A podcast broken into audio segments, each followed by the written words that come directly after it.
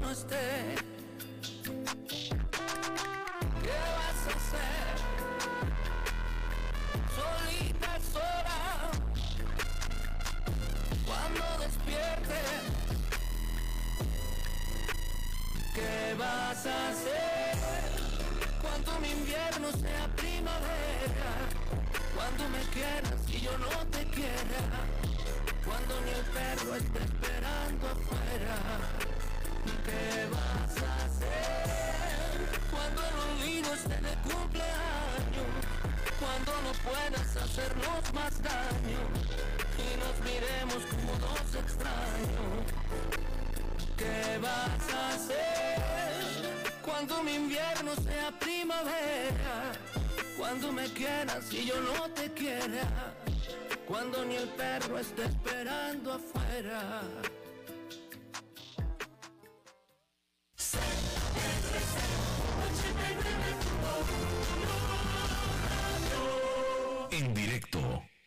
CRC 89.1 Radio y Cadena Radial Costarricense no se hacen responsables por las opiniones emitidas en este programa. Transcomer, puesto de bolsa de comercio, presenta a las 5 con Alberto Padilla.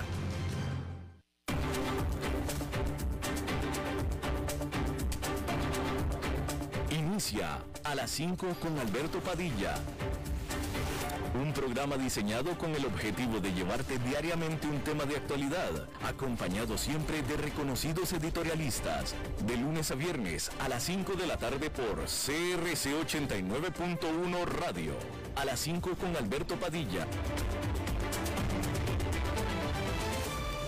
Hola, ¿qué tal? Saludos, bienvenidos. Muchísimas gracias por estarnos acompañando. Yo soy Alberto Padilla, gracias por estar ahí. Le mando cálidos saludos desde la señal y las instalaciones de CRC 89.1 Radio en San José, Costa Rica, desde donde estamos transmitiendo a todo el mundo de habla hispana en Estados Unidos a través de Americano Media, XM Radio, canal 153. Estamos disponibles también en el canal de YouTube de este programa, así como también en la página de Facebook Live de este programa. Estamos disponibles también en podcast, en las diferentes más importantes plataformas para ello, notablemente eh, Spotify, Apple Podcast, Google Podcast y otras cinco importantes más. En esta ocasión, acompañándome al otro lado de los cristales, tratando de controlar los incontrolables, el señor Don Norman y la producción general de este programa, como siempre, desde Bogotá, Colombia, a cargo del señor Mauricio Sandoval.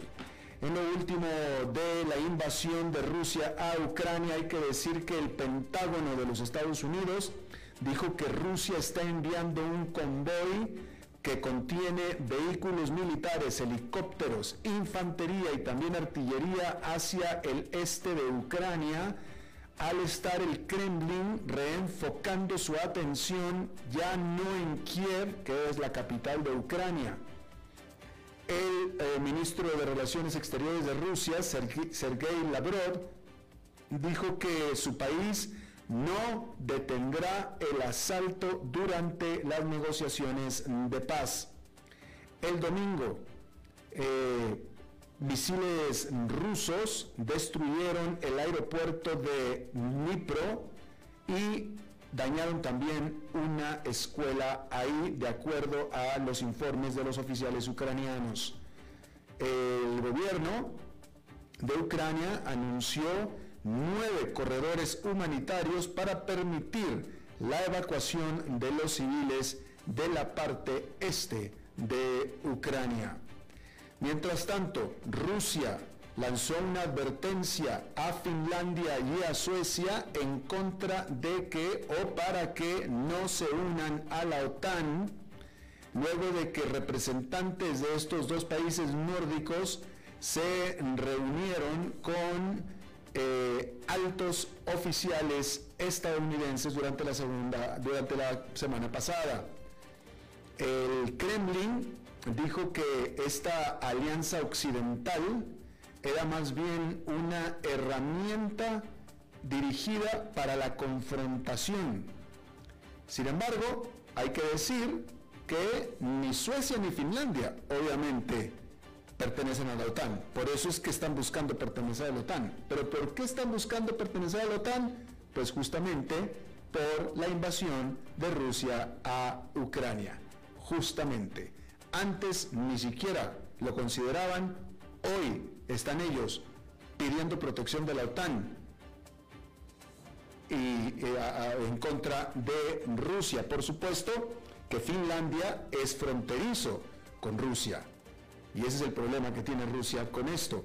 Pero si usted es Finlandia y ve a Rusia invadiendo Ucrania, pues cualquiera hubiera pedido la ayuda a la OTAN y eso es lo que está sucediendo. Y justamente lo que no quería el gobierno, lo que no quería Rusia, y es que la OTAN ahora se va a expandir a 32 Estados miembros tan pronto como este mismo verano. La Organización Mundial del Comercio pronosticó que la invasión de Rusia a Ucrania podría costarle al crecimiento global del comercio en este año casi la mitad. La Organización Mundial de Comercio también dijo que la guerra podría reducir el eh, Producto Nacional Bruto de todo el mundo en un 0,7 a 1,3%. También hizo notar que sobre la importancia de ambos países, es decir, Ucrania y Rusia, en la cadena de suministro de alimentos y energía global, especialmente para Europa. Y por tanto, Europa sería quien más sufriría con estas cifras que acabamos de mencionar. Y por su parte, el presidente de Estados Unidos, Joe Biden, trató de persuadir a su eh, homólogo de la India, Narendra Modi, para que no compre petróleo a Rusia en un intento para convencer a la India, que es la democracia más grande del mundo, a que le ponga más presión también a Rusia. Durante una videoconferencia de una hora entre los dos líderes, el presidente, primer ministro de la India, condenó los ataques a los civiles en la ciudad de Bucha, este suburbio de la capital ucraniana que fue destruido por las fuerzas rusas. Sin embargo, la realidad es que la India tiene fuertes lazos con la que fuera la Unión Soviética y todavía depende mucho su ejército de la tecnología y armamento ruso. Y bien, el aumento de los precios, por supuesto que sigue siendo un problema importante para muchos consumidores. El gobierno de Estados Unidos lo dejará dolorosamente claro una vez más esta semana cuando publique dos informes clave sobre la inflación durante marzo. El índice de precios al consumidor se dará a conocer el martes por la mañana.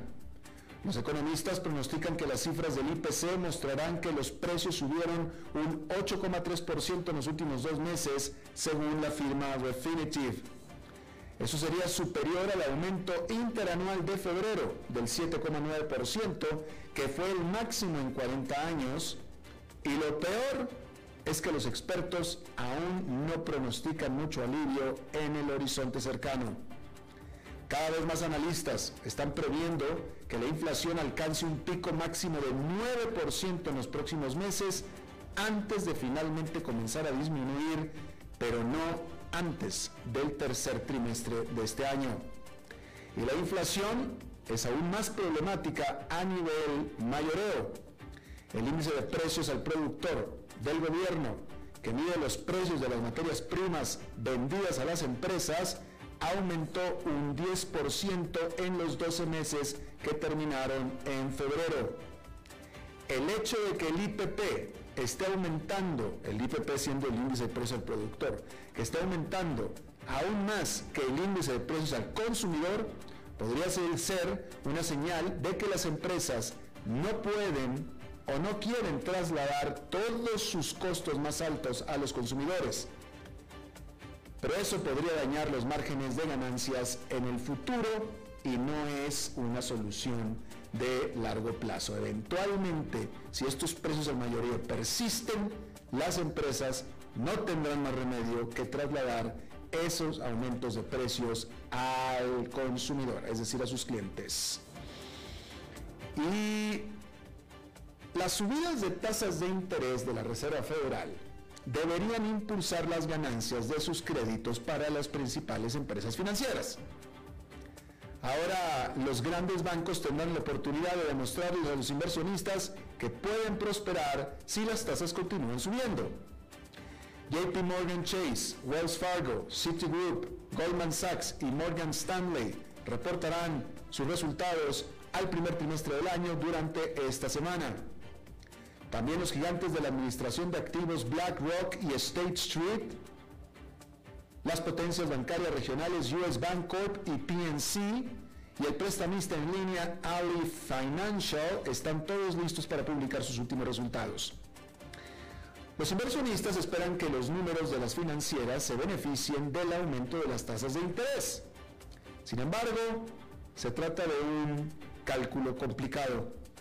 Si la Fed se toma en serio el endurecimiento agresivo de la política monetaria, eso podría resultar contraproducente para los grandes bancos.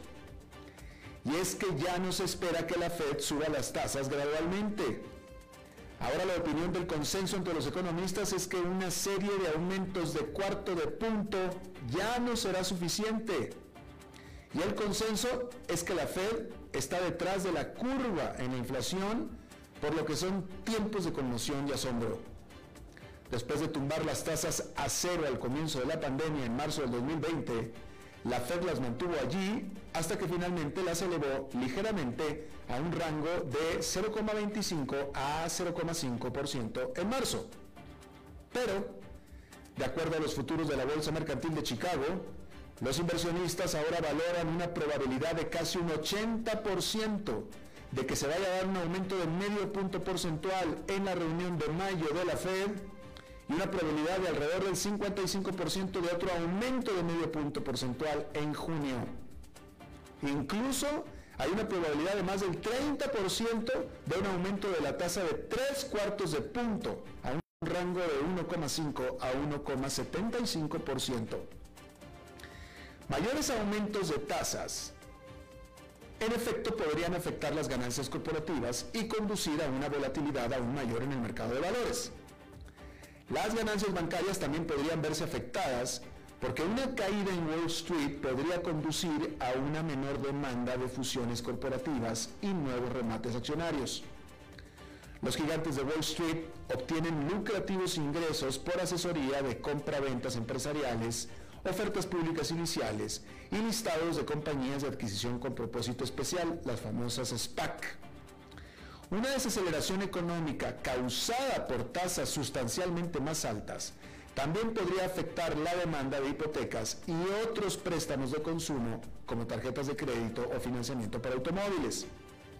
Las tasas hipotecarias ahora se acercan al 5% y podrían continuar subiendo junto con los bonos del Tesoro a más largo plazo. El rendimiento del Tesoro a 10 años se disparó alrededor del 2,7% esta semana, que es el nivel más alto desde marzo del 2019. Por lo tanto, cualquier aumento de los márgenes de ganancias por los préstamos podría verse compensado por una caída en la actividad crediticia en general. Sería menos probable que la gente compre casas nuevas en un mercado inmobiliario que ya se ha vuelto prohibitivamente caro para muchos estadounidenses. Y la inversión, la inversión de la curva de rendimiento también podría perjudicar a los bancos. Con las tasas de los bonos a más corto plazo, en particular el Tesoro a dos años, subiendo brevemente por encima de las tasas del Tesoro a 10 años, eso también podría limitar las ganancias de los bancos que necesitan pagar tasas más altas a corto plazo sobre los depósitos. Tampoco ayuda una curva, mejor dicho, tampoco ayuda que una curva de un rendimiento invertido o mejor dicho, más propiamente, una curva de rendimiento invertida tienda a ser un predictor bastante confiable de una eventual recesión. No hace falta decir que a los bancos no les irá bien si la economía retrocede bruscamente. Y estas preocupaciones están perjudicando a las acciones bancarias.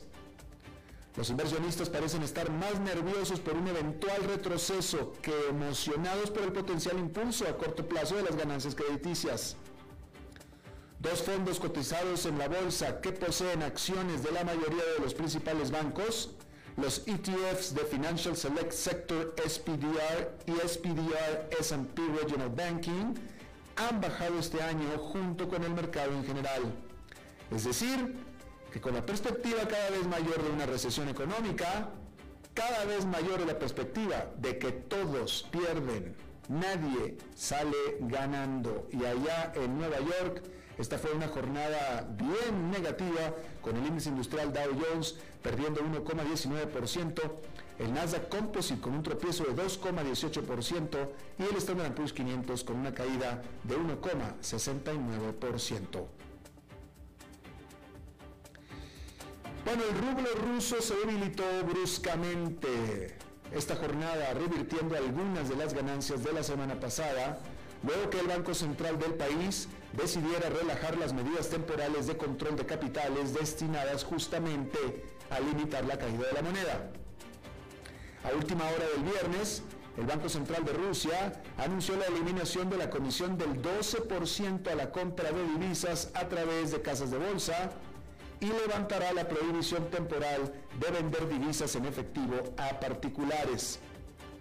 El rublo cayó a 82,09 frente al dólar en la apertura del mercado en Moscú desde los 71 rublos alcanzados el viernes en su nivel más alto desde el 11 de noviembre. El lunes el rublo estaba casi un 5% más débil que el dólar y el euro. La decisión de eliminar la comisión del 12% en las operaciones de divisas significa que los especuladores podrán operar nuevamente. El rublo conserva el soporte de medidas de emergencia, como la conversión obligatoria del 80% de los ingresos de divisas por parte de empresas enfocadas a la exportación, así como de altas tasas de interés a pesar de que el Banco Central recortó inesperadamente su tasa clave del 20 al 17% la semana pasada. Rusia recibe alrededor de 1.400 millones de dólares por día en ingresos por exportaciones, por tanto el rublo podría fortalecerse aún más dados estos controles de capital y, muy importante, la reducción de las importaciones producto de la caída en la actividad económica de Rusia. Y bueno, después de una tumultuosa semana con la compra de Twitter que hizo Elon Musk, donde él estaba proponiendo toda una serie de cambios para la nueva empresa que, había, eh, en el que se había convertido en su primer accionista y que se había dicho que iba a entrar a formar parte del directorio de consejo de la empresa, etcétera. Este domingo por la noche, Twitter dijo que Elon Musk rechazó su oferta para unirse al directorio de la firma de redes sociales, en lo que es un dramático giro en esta agitada semana en la que el multimillonario se convirtió en el mayor accionista de Twitter.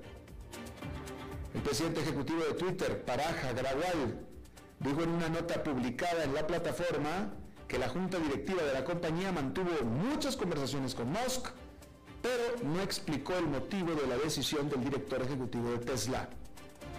El anuncio fue tan abrupto que Musk todavía figuraba en la lista de la junta directiva de Twitter en su sitio web el lunes temprano. Musk, cuyo patrimonio neto está fijado en 274 mil millones de dólares según la revista Forbes, respondió por Twitter solamente con un emoticon de una carita con la mano sobre la boca. Musk, que se autodenomina, que se autodenomina absolutista de la libertad de expresión y ha criticado a Twitter, la semana pasada reveló su participación del 9,1% y dijo que planeaba lograr mejoras significativas en la plataforma de redes sociales. La, la, divulgación de la participación avivó la especulación generalizada sobre sus intenciones que iban desde una adquisición total de la plataforma hasta asumir un papel activo en las decisiones corporativas. La noticia de que Musk tomó un asiento en la Junta hizo que algunos empleados de Twitter entraran en pánico por el futuro de la capacidad de la empresa de redes sociales para moderar el contenido, dijeron fuentes de la compañía a la agencia Reuters. Musk un prolífico usuario de Twitter, recurrentemente hace anuncios sobre su empresa y una variedad de temas a sus más de 80 millones de seguidores en Twitter. Antes de la gran compra, Musk realizó una encuesta en Twitter preguntando a sus usuarios si creían que la plataforma se adhiere al principio de la libertad de expresión.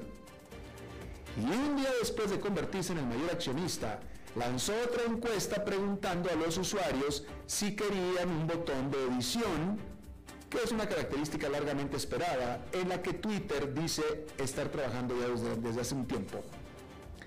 El jefe de Tesla también preguntó a los usuarios en una encuesta si el edificio corporativo de Twitter debiera convertirse en un refugio para personas sin hogar. Un plan que por cierto respaldado por el fundador de Amazon, Jeff Bezos. El sábado, Musk sugirió cambios en el servicio de suscripción premium de Twitter Blue, incluida una drástica reducción de su precio, la prohibición de la publicidad y la opción de pagar en la criptomoneda Dogecoin. Y después de todo esto que le estoy diciendo, no nos debería de parecer raro que en la actual mesa de consejo de Twitter junto con su presidente, por supuesto que no quieren ahí con ellos de compañero a Elon Musk. Un rijoso que viene a mover no nada más el status quo, sino todo lo demás. Y eso es lo que está especulando el Wall Street Journal, que simplemente no lo quieren ahí. Demasiado molesto, demasiado movido, demasiado agresivo. Así es que váyase para allá. Aquí déjenos en paz. Y eso es lo que en teoría habría pasado. Bien, déjenme informarle que una gripe aviar mortal y altamente infecciosa está obligando a los granjeros estadounidenses a sacrificar millones de gallinas ponedoras, reduciendo el suministro de huevos del país y elevando los precios. El jueves, los minoristas pagaron entre 2 dólares 80 centavos y 2.89 por una docena de huevos blancos grandes de grado A en el Medio Oeste, según el informe diario regional de huevos del Medio Oeste del USDA. Eso es más del doble de los aproximadamente 1.25 que costaron en marzo. Por lo general, los huevos blancos grandes de esa región cuestan entre 70 centavos y 1.10 docena. Y de los precios del Medio Oeste, hay que decir que son los que sirven como punto de referencia nacional. Ahí es donde está el centro de producción de huevos de los Estados Unidos. Alrededor de Semana Santa, cuando la demanda es alta, esos precios pueden alcanzar alrededor de 2 dólares, mucho más bajos que el jueves. Los costos más altos de alimentación y las dificultades de la cadena de suministro han hecho que muchos alimentos sean más caros este año y los huevos no son la excepción. Pero este aumento en particular está siendo impulsado por la influenza aviar altamente patógena que se ha detectado en bandadas en todo el país. Se trata del peor brote de gripe aviar en los Estados Unidos desde el 2015. Aunque la gripe es mortal para las aves de corral, es principalmente un problema de salud animal, según el Centro para el Control de Enfermedades, que dice que es muy poco transmisible a los humanos. Pero debido a que la gripe es tan contagiosa y mortal para las aves, el protocolo de la USDA es matar a las parvadas infectadas para frenar la propagación de la enfermedad. Así es que mueren millones de aves sacrificadas. Aunque los precios de los huevos al por mayor están aumentando, eso no significa todavía que los supermercados estén transfiriendo esos costos al consumidor, porque los minoristas a menudo asumen una pérdida en los huevos para atraer tráfico de la tienda. Lo que nos ahorremos en los huevos, nos lo gastamos en lo demás. En general, alrededor de Semana Santa o Navidad, cuando es más probable que la gente hornee, se notan ofertas en los precios de los huevos en el supermercado.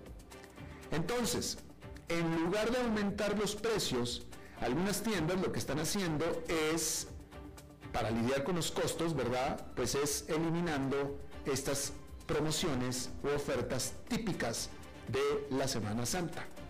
Eventualmente, sin embargo, lo más probable es que los precios terminen por subir al consumidor. Es decir, que los supermercados terminen por transferir los, los aumentos a los consumidores. En el largo plazo, así tiene que ser. Siempre tendrá que ser así. Y bueno, cambiando de tema, el Aeropuerto Internacional de Atlanta en Georgia es una vez más el aeropuerto más transitado del mundo. Este aeropuerto estadounidense había sido derribado de su puesto número uno en volumen de pasajeros en el 2020 por el Aeropuerto Internacional de Guangzhou en China, rompiendo la racha de 22 años del Aeropuerto de Atlanta en el primer puesto.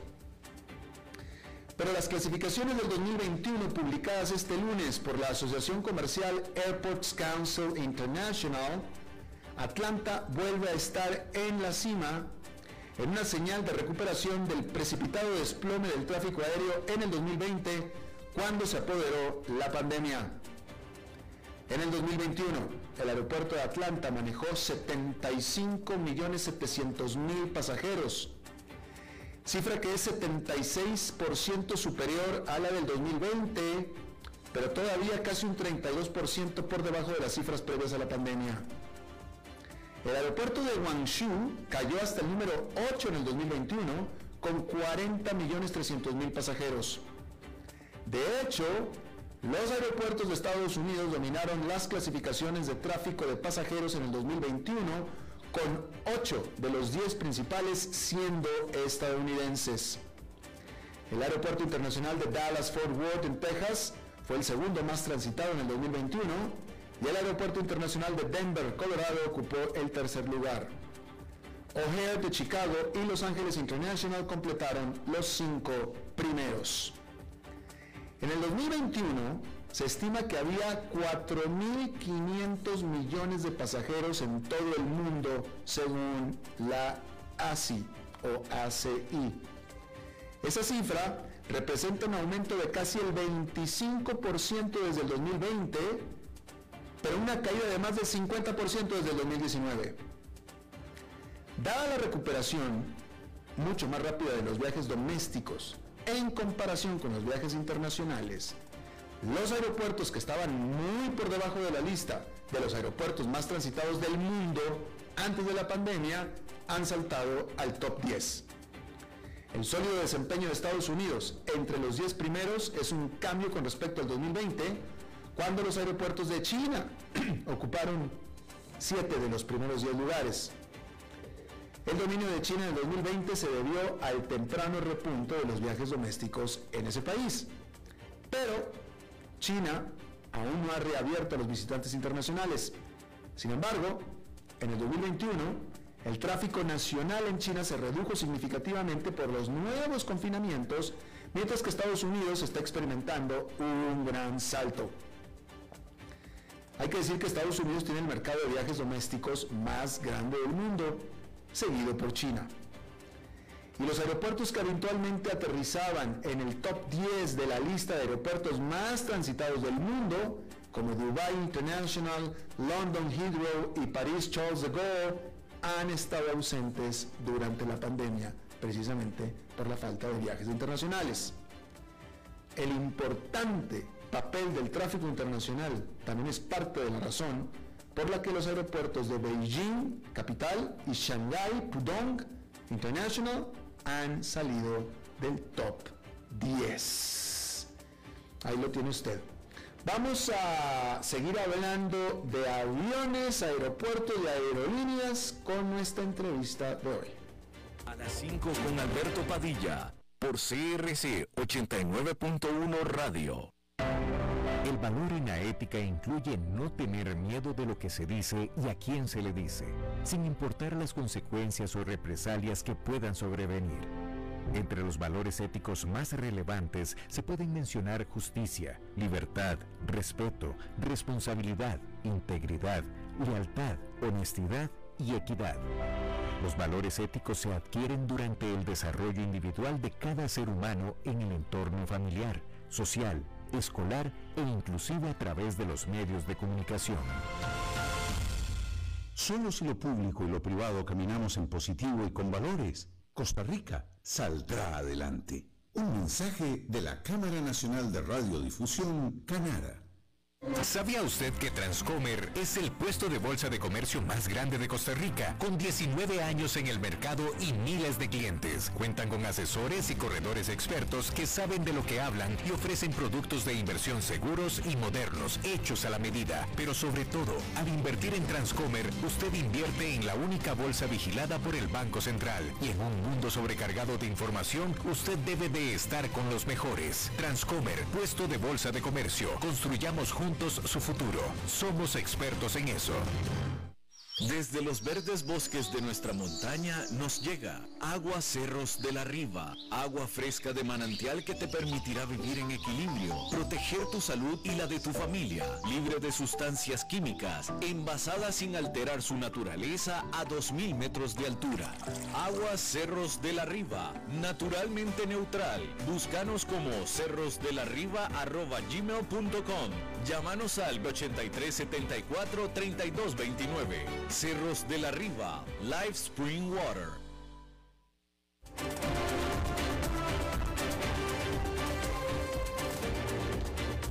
Seguimos escuchando a las 5 con Alberto Padilla.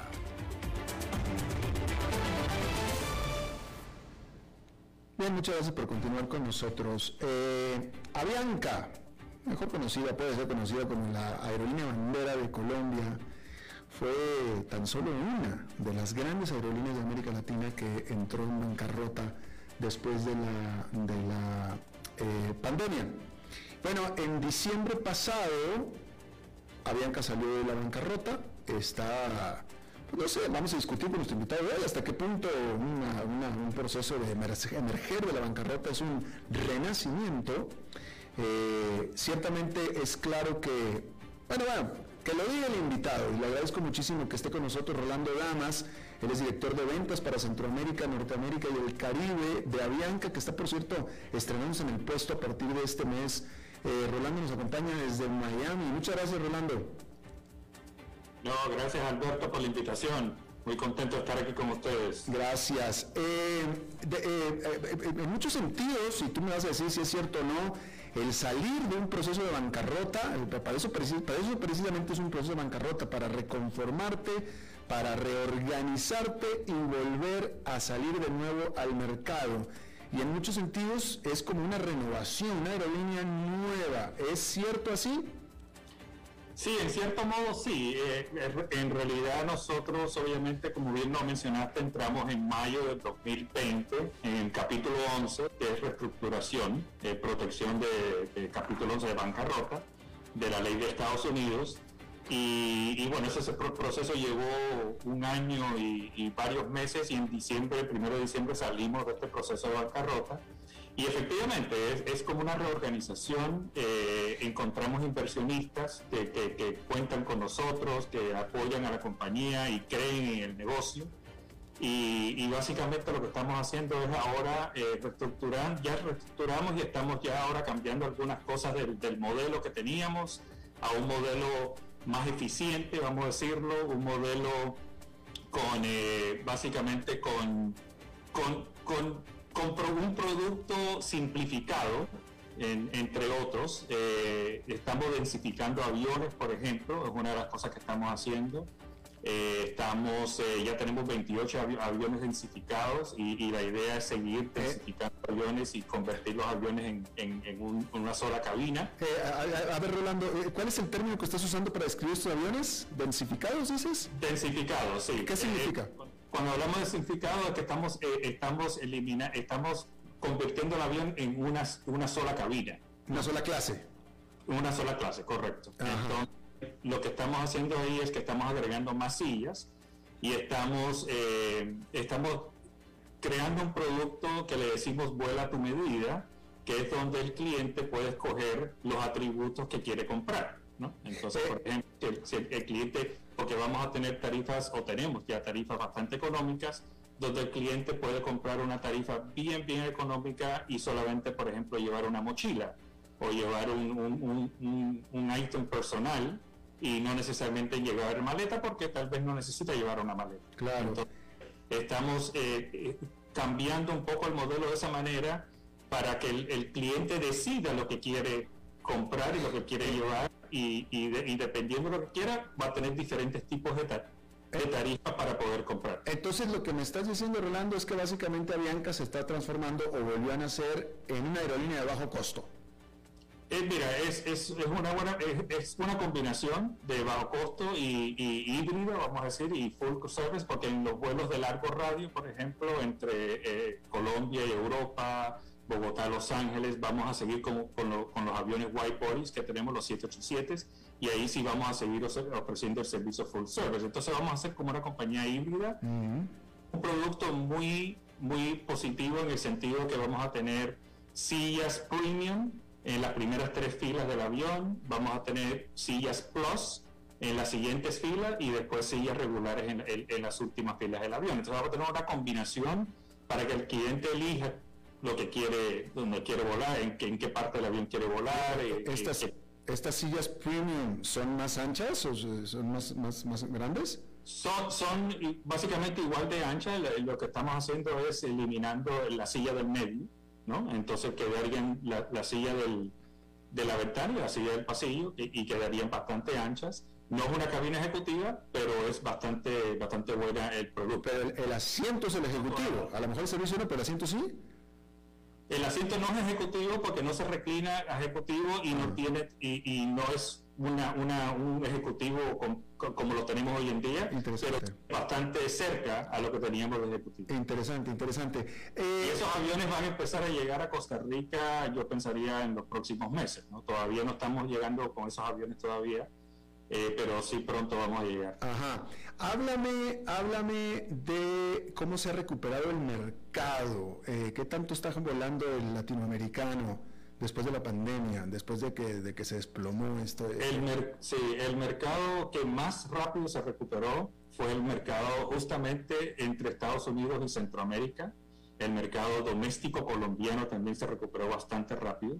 Eh, este, cuando nosotros reiniciamos operaciones en septiembre de 2020, después de estar básicamente parados por seis meses eh, por las restricciones de los gobiernos, etcétera, eh, el mercado que más rápido se recuperó fue el centroamericano y empezamos a, obviamente, colocar capacidad.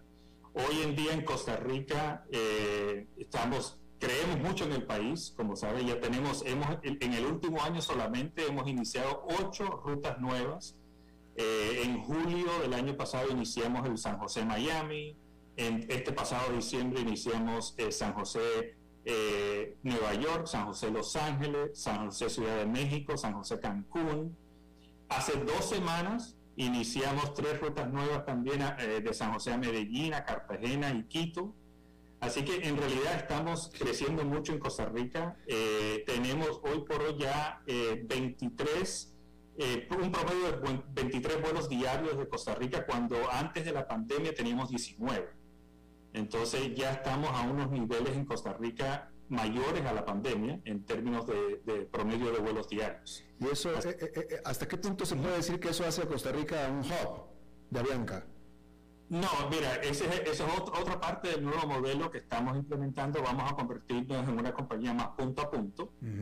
eso, eso no quiere decir que si hay una conexión, no, el, cliente no la pueda, no la pueda usar, obviamente, o elegir pero eh, el, nuevo modelo es más un modelo punto a punto, eh, que el cual eh, ayuda, el, modelo punto a punto ayuda a bajar las tarifas, a tener tarifas competitivas y, básicamente ofrecer al cliente más, más, vuelos y a mejores horarios. Claro. Efectivamente, yo, que resido aquí en Costa Rica he visto la expansión de Avianca. Ahora, ustedes están metiendo algunas rutas bien competidas como la de San José Miami, San José mm. Los Ángeles, San José México.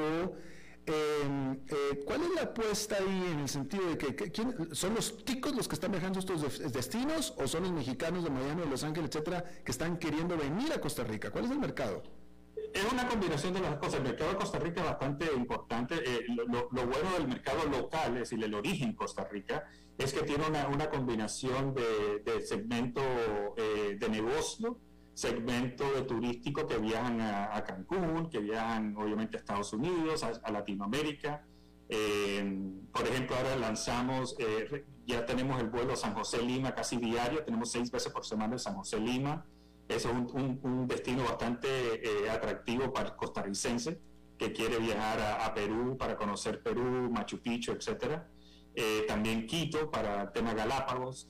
Pero obviamente Costa Rica, como todos sabemos, es un, es un mercado muy atractivo para el, el cliente externo, es decir, el, el, cliente que viaja hacia Costa Rica eh, por el tema de aventura. Eh, no, tengo que decirle a, los oyentes que Costa Rica desde Estados Unidos es uno de los top destinos eh, en términos de, de, turismo, ¿no? en términos de turismo aventura, etcétera, etcétera. Entonces, eh, pienso que es una combinación de las dos cosas eh, y por eso eh, creemos tanto en Costa Rica, porque sí se ve un, mercado con una demanda muy, muy buena y muy positiva en ese sentido. Así que estamos, estamos obviamente compitiendo con, aerolíneas, como bien mencionó, bastante agresivas en precios y todo, pero ese es el nuevo modelo que estamos implementando para poder competir con esas aerolíneas y, y no tener que, que, tener tarifas muy caras para eventualmente quedar fuera del mercado. Estamos con Rolando Damas, director de ventas para Centroamérica y Norteamérica y el Caribe de Avianca. Oye, eh, y, en el futuro, eh, ¿tienen en la, en la lista eh, abrir nuevas rutas adicionales de Costa Rica hacia afuera? Eh, bueno, como, como te conté, el, hace dos semanas lanzamos las últimas que, teníamos en el radar en estos momentos, que son eh, Medellín, Cartagena y Quito. Siempre el, nuestro, nuestro equipo de planeación siempre está buscando buenas, nuevas alternativas para, para seguir creciendo. Y Costa Rica, eh, como lo digo, o sea, ocho rutas nuevas en el último año solamente. Es decir, hoy por hoy ya tenemos 23, promedio 23 vuelos diarios, como te conté. Eh, son 12 rutas activas a cinco países. Tenemos Bogotá, Cartagena eh, en Colombia, Ciudad de México y Cancún, obviamente San Salvador, Ciudad de Guatemala, Nueva York, Los Ángeles y Miami, Perú, en Lima y Quito. Eh, y por ahí sale otra. Uno no sabe, estamos buscando, estamos buscando, por el momento no tenemos nada en corto plazo. Aquí entre tú y yo te voy a poner aquí una sobre la mesa para que la consideres. San José Monterrey. San José Monterrey, hace falta ahí. Yo soy de Monterrey, obviamente, por eso lo digo también, pero, pero, pero, pero, aparte, aparte te dice una cosa, el 60%, si no es que más, de las empresas mexicanas basadas en, San José, Costa Rica son de Monterrey, así es que debería de tener un buen destino. Un buen... La, anotado, anotado. Lo, voy, a revisar con, nuestro, con, nuestro, vicepresidente de planeación para ver si, si efectivamente eh, hace los números y, y a ver si da, pero pero efectivamente el, el, el, el negocio, es el pasajero de negocio de Costa Rica es muy atractivo y obviamente Monterrey sabemos que es una ciudad de muchas corporaciones. Definitivo, definitivo, definitivo. Este, eh, eh, ¿Qué tal ha respondido el mercado a esta nueva propuesta, a esta nueva oferta de Avianca? No, no, no digo nada más la ruta, sino el producto. Mira, bien, eh, tenemos factores de ocupaciones eh, altísimos, que es algo muy, muy, muy bueno para, obviamente, para la compañía. Estamos, eh, el mes de marzo cerramos con factores de ocupaciones sobre el 95, alrededor del 95%. Para abril vemos algo muy similar. Obviamente tenemos Semana Santa en abril, que es justamente esta semana. Eso ayuda bastante, pero, pero sí hemos visto que los precios económicos ayudan a que el cliente obviamente tome la decisión de viajar. Entonces, eso es lo que estamos apostándole con estas tarifas que tenemos y que le decimos vuela tu medida. Que el cliente pueda elegir lo que quiere llevar y lo que no quiere llevar. Y si no quiere llevar mucho, no quiere llevar un, equipaje de mano, no quiere llevar maleta y solamente un artículo personal, puede tener acceso a una tarifa bien, bien económica y eso nos ha ayudado a obviamente tener eh, factores de ocupación bastante altos. Claro. Tenemos ya tenemos eh, una participación de mercado de Costa Rica, saliendo de Costa Rica de más del 30%. Y, y como sabes, somos el mayor operador en, en, Costa Rica en estos momentos. Es lo, que, es lo que te iba a decir, ustedes con estos vuelos ya son el, la, la, la más grande en Costa Rica. Así es, estamos con un promedio de 80 vuelos eh, cada semana saliendo de San José. Así que ¿A, quién, a, quién, a, quién, 12 destinos. ¿A quién, a quién es, a quién, quién es la principal víctima de ustedes? ¿Es Copa Airlines? ¿Quién es? bueno, depende del mercado, ¿no? Obviamente, depende del destino. Eh, pero sí, Copa obviamente es una, es una de los competidores más fuertes en Centroamérica, como, como bien saben todos. Eh, pero obviamente hacia el norte tenemos eh, American y tenemos las americanas en general, ¿no? Spirits, etcétera, etcétera. Pero pero es una combinación de, dependiendo del el mercado, ¿no? Por ejemplo, en caso de México es Aeroméxico. Sí, claro, claro. Eh, pero, pero sí, sí, pero como yo siempre digo, la competencia sana es buena tenerla porque eh, keeps us on our toes, como dicen. Definitivamente, definitivamente. Em, eh, ¿Los hubs de, de Avianca siguen siendo El Salvador, Bogotá y Lima? ¿Lima es uno? No, no, en realidad ya como, como te comenté anteriormente, estamos tratando de movernos a un modelo más de punto a punto. Ah. Sin embargo, sin embargo, tenemos todavía una operación bastante importante en El Salvador y en Bogotá. Lima ya no es una operación de hub, ¿no? Entonces, efectivamente, si, si el, cliente quiere ir vía Bogotá a un destino, de, por ejemplo, a Brasil, un ejemplo, San José, Bogotá, Sao Paulo, sí lo puede hacer. Eh, y lo mismo vía Salvador, también si quiere ser San José, Salvador, eh, otro destino en Cali, por ejemplo, San José Salvador, Cali puede hacerlo. Entonces tenemos diferentes, diferentes oportunidades vía, vía las ciudades del Salvador, de San Salvador y de Bogotá, eh, y ahí seguimos, ¿no? Eh, creciendo en esas dos ciudades también, igual que Costa Rica. Siempre Costa Rica sigue siendo muy relevante para nosotros en el sentido de que tenemos algo de conectividad todavía, ¿no? Entonces, eh, no es como, como, teníamos cuando teníamos Hub hace, hace muchos años, pero sí todavía algo conecta, vía, vía San José. Eh, ¿Te refieres conectividad? ¿Es alguien que puede venir a, en Avianca, llega un vuelo para conectar a otro? Correcto. Están hechos, están hechos un, Lima, un Lima, San José, Miami, por ejemplo. Ajá, están hechos los, los vuelos están hechos para poder ser conectados. Sí, no todo, como, como, te estaba contando, estamos moviéndonos mucho más a un punto a punto, pero todavía existen algunas oportunidades de esa manera. Interesante. Y siempre... No es la prioridad, no es la prioridad nuestra eh, moving forward. Claro, claro. Y siempre, siempre Airbus, ¿no es cierto? Sí, la flota Airbus eh, de Narrowbody es la, la, flota, eh, la familia A320, que tenemos 319, 320 y 321 eh, y el, el, large eh, aircraft, o sea, el white body, viene siendo el 787, el Boeing 787, que es el que operamos a Europa y a Los Ángeles desde Bogotá. No, es bastante simplificada la flota.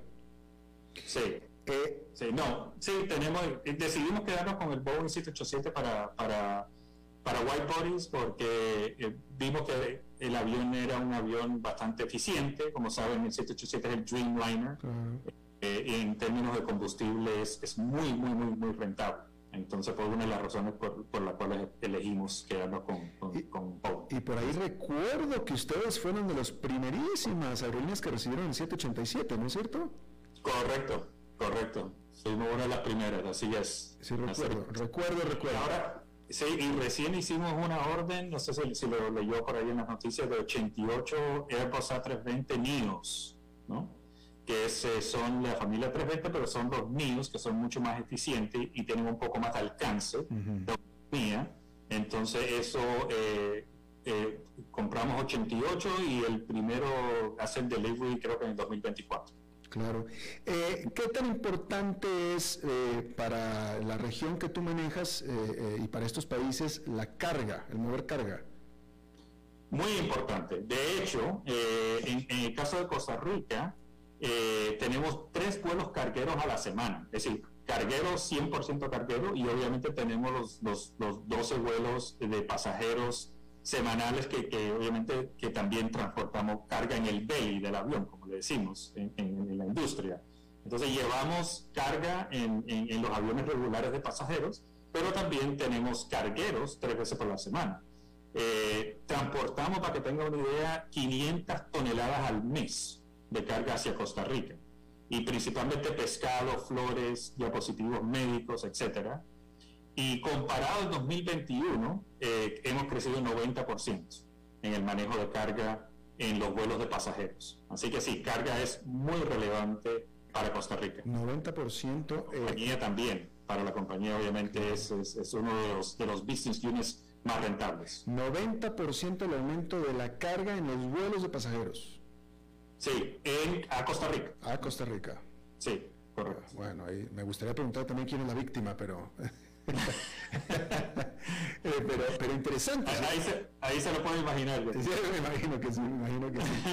Este, bueno, pues eh, qué bien, es, es, eso me, me, o sea, como tú dijiste, eh, y yo lo digo desde el punto de vista como pasajero, como consumidor, el competencia, que haya más competencia es buenísimo, es muy buenas noticias para los viajeros y para los consumidores, así es que eh, bienvenidos los esfuerzos que están haciendo ustedes por expandirse, eh, no nada más en Costa Rica, en, en, en todas las demás... Eh, eh, ¿En qué otro, bueno, déjame te pregunto, ¿en qué otro país de la región están expandiéndose tan agresivamente como lo están haciendo en Costa Rica, por cierto? Eh, por ejemplo, Guatemala. Mm. Guatemala ha tenido un crecimiento muy, muy importante desde, desde Guatemala hacia eh, Norteamérica principalmente. Mm. Entonces, por ejemplo, ahora tenemos vuelo, bueno, siempre hemos tenido el, el Guatemala-Los Ángeles, pero iniciamos Guatemala-Miami, Guatemala-Washington, D.C., Guatemala-JFK, entonces Guatemala ha tenido un aumento, eh, bueno, tenemos el San José Guatemala que lo hemos tenido, pero, pero ahí estamos. Entonces Guatemala ha tenido un crecimiento importante. Eh, Colombia también, dentro de Colombia hemos puesto más capacidad dentro de la ciudad donde siempre hemos operado, pero ya tenemos más capacidad. Ecuador también es un mercado doméstico eh, que somos, somos la, una de las aerolíneas más principales de, de, de, de, Ecuador. Tenemos vuelos a Galápagos, tenemos vuelos internos domésticos en Ecuador, tenemos Avianca Ecuador y, y, es un mercado muy, muy importante para nosotros. Y desde Ecuador también iniciamos vuelos de Guayaquil a JFK en Nueva York. Y así uno, de, los, de hecho, los vuelos estrellas, eh, al igual que Los Ángeles San José, le cuento. Claro. uno de los vuelos más, más eh, atractivos para que quedan o, o, o, de más demanda uh -huh. es el vuelo que le acabo de mencionar. En el caso de Costa Rica, Los Ángeles San José ha sido muy bueno y el México, Ciudad de México, San José también. Ah, muy bien, excelente. Bueno, por Orlando Damas, director de ventas para Centroamérica, Norteamérica y el Caribe de Bianca Airlines, eh, muchísimas gracias por darnos eh, este tiempo para charlar y de nuevo, este, entre más éxito tenga Bianca, más felices los pasajeros todos. Así es, Alberto. Muchas gracias por el tiempo y, y por la invitación. Gracias, hasta la próxima. Vamos a hacer una, muy bien. Gracias. Vamos a hacer una pausa y regresamos con más.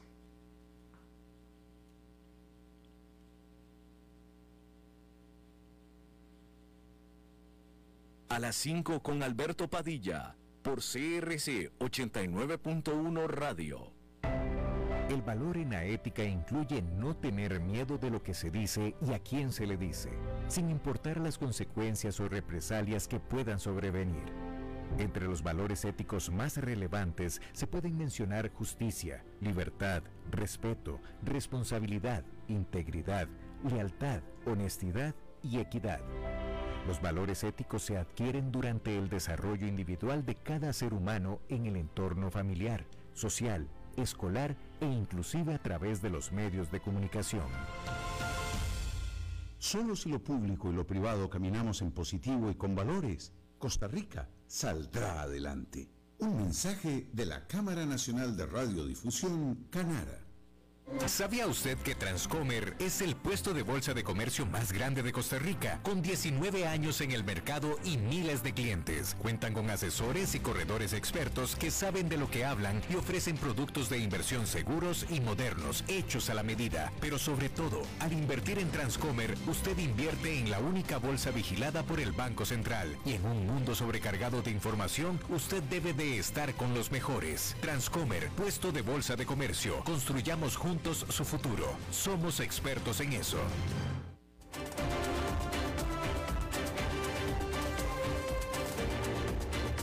Seguimos escuchando a las 5 con Alberto Padilla. Bueno, como cada semana vamos a hablar de empresas y estrategia con Humberto Saldívar. Humberto. ¿Qué tal, Alberto? ¿Cómo estás? Bien, ¿tú? Oye, se escucha un ruido por ahí atrás, ¿no? Eh, no, yo, nosotros a ti bien. Ah, muy bien. Ok, este, bueno, el día de hoy voy a hablar sobre lo, lo que tiene que ver con el gobierno corporativo, pero en cuestiones específicas eh, de situaciones que me han pasado últimamente y sobre todo ahorita en la pandemia cuando varias personas eh, mayores específicamente de edad eh, arriba de 60 están preocupados porque su familia, sus hijos, no quieren atender el negocio que, que ellos eh, trabajaron toda su vida, ¿no? Y entonces eh, eh, lo que pretenden es heredar esa empresa directamente, pero sin tener un gobierno corporativo. Aquí más que una historia, lo que voy a aconsejar es, eso es lo peor que puedes hacer si es que tú ya te vas a desligar de esa de esa empresa y sobre todo si es una empresa que has trabajado toda tu vida, lo que yo recomiendo es que antes de eh, heredar, eh, generen un gobierno corporativo con alguien que sí lo quiera operar, exigiendo un gerente general que quiera eh, trabajar bajo las rentabilidades que tú esperas y así, ok, si los hijos, sobrinos o a quien le vayas a, a, heredar no lo quieren operar, por, por lo menos garantizas que haya una estructura bien definida en la empresa, ¿no? O sea, estás diciendo que escojan a alguien bien, etcétera, etcétera, aunque no sea de la familia.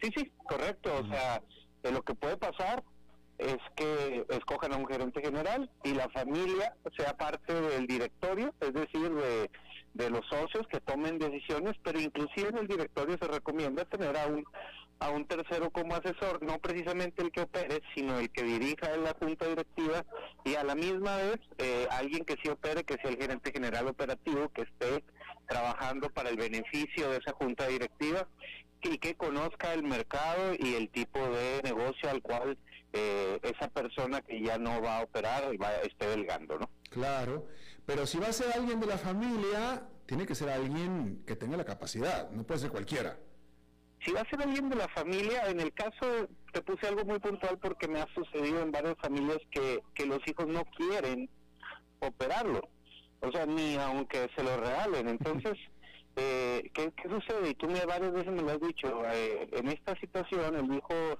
ya tiene otra empresa y prefiere no operarlo. Bueno, pues eh, eh, busca a alguien que lo opere, pero que sea competitivo, no no alguien de la familia, por ser familia se lo dejes sino lo que vas a hacer es sí dejárselo, pero a nivel de corporativo y no a nivel eh, operativo, digámoslo así. Claro. Humberto Saldívar, muchas gracias. Gracias a ti, Alberto. Buen fin de semana. Hasta Digo, buen inicio de semana. Igualmente. costumbre. Bien, gracias Humberto. Bueno, pues eso es todo lo que tenemos por esta emisión. Muchísimas gracias por habernos acompañado. Espero que termine su día en buena nota, en buen tono y nosotros nos reencontramos en 23, en 23 horas. Que la pase muy bien. A las 5 con Alberto Padilla fue traído a ustedes por Transcomer, puesto de bolsa de comercio. Construyamos juntos su futuro. Somos expertos en eso. Desde España nos llegan las mejores conservas de mariscos vigilante. Pulpo, sardinas, mejillones, calamares y muchas otras presentaciones más. Cosechadas directamente desde el Mediterráneo ricos en aceite de oliva y omega 3. Productos Vigilante, la salud viene del mar. Ellos seguirán las pistas. ¿Quiere ver la escena del crimen? Sabemos qué hiciste. Resolverán casos y perseguirán a los culpables. Somos la policía. Me gusta este plan. Parece que es el ganador. Cold Case, Risoli y Ives. En CIS Los Ángeles y Bull no irían a esta fiesta sin mí, sí? Creo que esto es un crimen por odio. En abril, investigaciones en serie. Por ella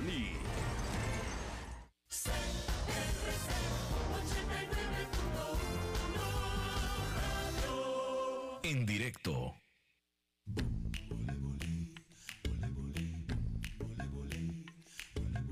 Sin ti soy un pasaporte vencido vivido mil batallas, una asociación de penas y olvido, y una voz gritando amor no te vayas. Sin ti soy el nada de una propuesta, un error que pasa.